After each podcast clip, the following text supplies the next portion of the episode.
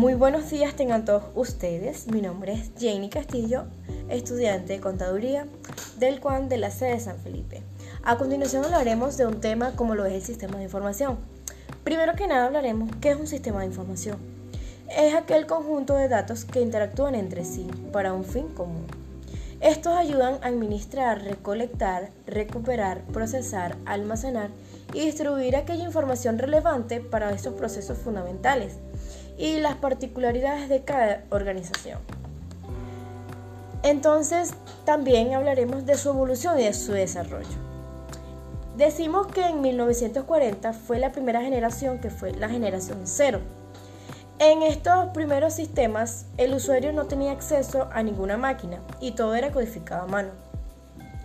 Luego, al pasar de 10 años, fue la primera generación que comenzó que los sistemas de procesamiento de datos eh, ya eran por lotes, es decir, estos trabajos eh, se reunían por grupos. Cuando el trabajo estaba en ejecución, este tenía el control total de esta máquina. Entonces, luego de ese tiempo, vino la segunda generación, que fue en 1952 y 1955, donde se crearon tarjetas perforadas. Estas servían para introducir los programas de lenguaje de máquinas. También se introdujo un transitor, el cual cambió la imagen radicalmente.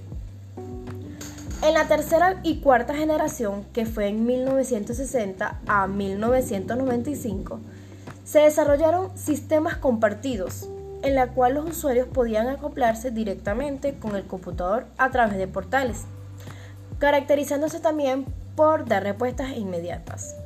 En este entonces también se creó una ICISA, que es un integrador de herramientas de ayuda. Ahora bien, en el 2000 y en el 2021, eh, o sea, por decirlo en la actualidad, estas funciones de estos sistemas de información en este periodo seguían siendo como que las mismas desde hace 50 años, pero existiendo una gran infraestructura de red con un mayor nivel de integración de funciones en todas las aplicaciones y potentes máquinas con una mayor capacidad de almacenamiento.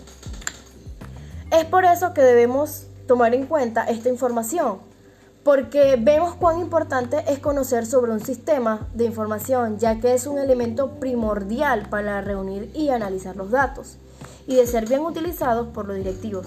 Se podrá proponer y ejecutar acciones en vías, en vías de mejorar una empresa. Muchísimas gracias por la atención y les haya gustado este tema.